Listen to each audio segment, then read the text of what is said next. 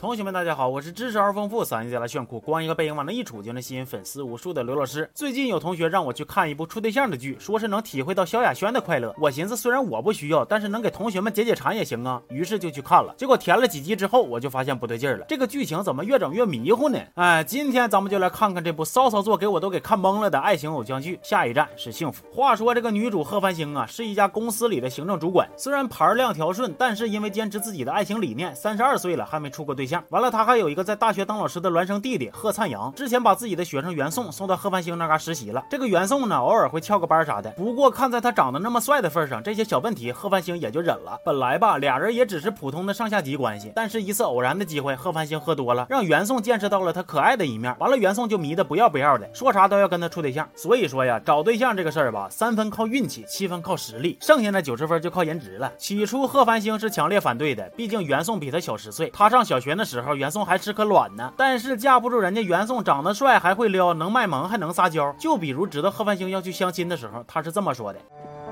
跟目的性强的相亲对象来比，还是我更适合谈恋爱。再比如，发现贺繁星也喜欢他，只是碍于身份年龄不愿意承认的时候，他表现的也贼拉直接，那是能亲嘴尽量不逼逼。这一天下大雨，袁宋因为发烧没上班，刚巧那天又是他生日，贺繁星知道了以后就去照顾他，还帮他过了个生日。结果过着过着，他俩就轱辘到一块儿去了。袁宋本以为睡都睡了，这事儿就成了呗，结果万万没想到，第二天贺繁星居然说还要再考虑考虑。最后袁宋没招啊，只好答应，让贺繁星周末给他答案。完了还逗贺繁星，答案如果让我不高兴的话，我就去找李总，告诉他。你利用职权，潜规则男士一生。你何老师把我托付给你，你就趁我生病，那个我。反正我是小孩子。其实吧，贺繁星也就是嘴上犟，心里早都乐开花了。另一边有同事之前给贺繁星介绍过对象，贺繁星觉着放人家鸽子不好，于是就亲自去拒绝了。结果到地方才发现，相亲对象就是跟他不打不相识的广告公司的老板叶路明。要说这个叶路明可是了不地呀，表面是沙雕总裁，实则是心机大叔。他其实早就看上贺繁星了，但是呢，因为知道他有喜欢的人了，于是就采取迂回战术，说啥自己也有喜欢的人，让他放下防备，然后以贺繁星男闺蜜的身份，在恋爱方面给他出一些馊主意，表面撮合，背地里使坏，跟他玩战术。叶路明提议让贺繁星跟袁宋搞地下恋，完了贺繁星觉着这个主意挺好，于是就跟袁宋提了。结果袁宋听完就炸毛了，毕竟谁乐意处个对象跟特务接头似的呀？不过他因为实在是太喜欢贺繁星了，所以最终还是妥协了，答应三个月以后再公开恋情。哎呀，光听说过找工作有实习期，这怎么找对象也有了呢？而且不光有实习，还有合约呢，什么公共场合保持距离呀，照片不能发朋友圈啥的，愣是把两个单身男女处对象搞出了潘金莲约会西门庆的感觉。完了，袁宋再次妥协，答应他这些要要求了。那咱。说接下来就让他俩老老实实处对象就完事儿了呗，哎，就不带，非得整出点幺蛾子出来。这边叶路明作妖啊，成天就围着已经有对象的贺繁星转，不是让他陪着逛街买礼物，就是帮他带狗去医院，还去贺繁星家里边故意讨好他爸妈，疯狂的挖墙角。那边贺繁星也挺有意思，叶路明随叫他随到，有啥事儿都跟他分享，跟闺蜜都保密的恋情问题，随随便便就跟认识没两天的男人交底了。明明身边有一个情感专家的闺蜜，结果她偏偏就乐意跟这么一个自己都没处对象的老爷们取经，还总听他的。但更让我我不理解的是啥呢？有一次。贺繁星要去参加同学聚会，而且还被要求必须带对象。结果贺繁星怕让人知道他和小鲜肉处对象，成为八卦的焦点，于是就找叶路明帮忙，甘愿被大家误会他俩是一对。那也不知道编剧是不是对没谈过恋爱这件事有啥误解呀？贺繁星他只是没有恋爱经验，他又不是没有脑子，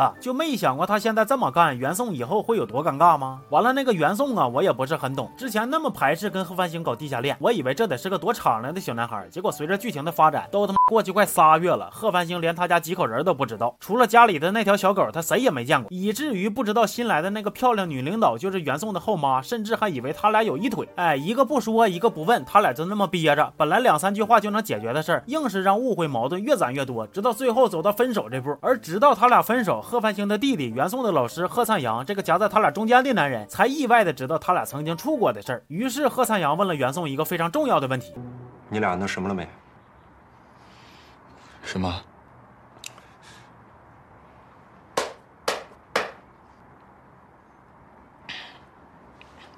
喝点茶吧。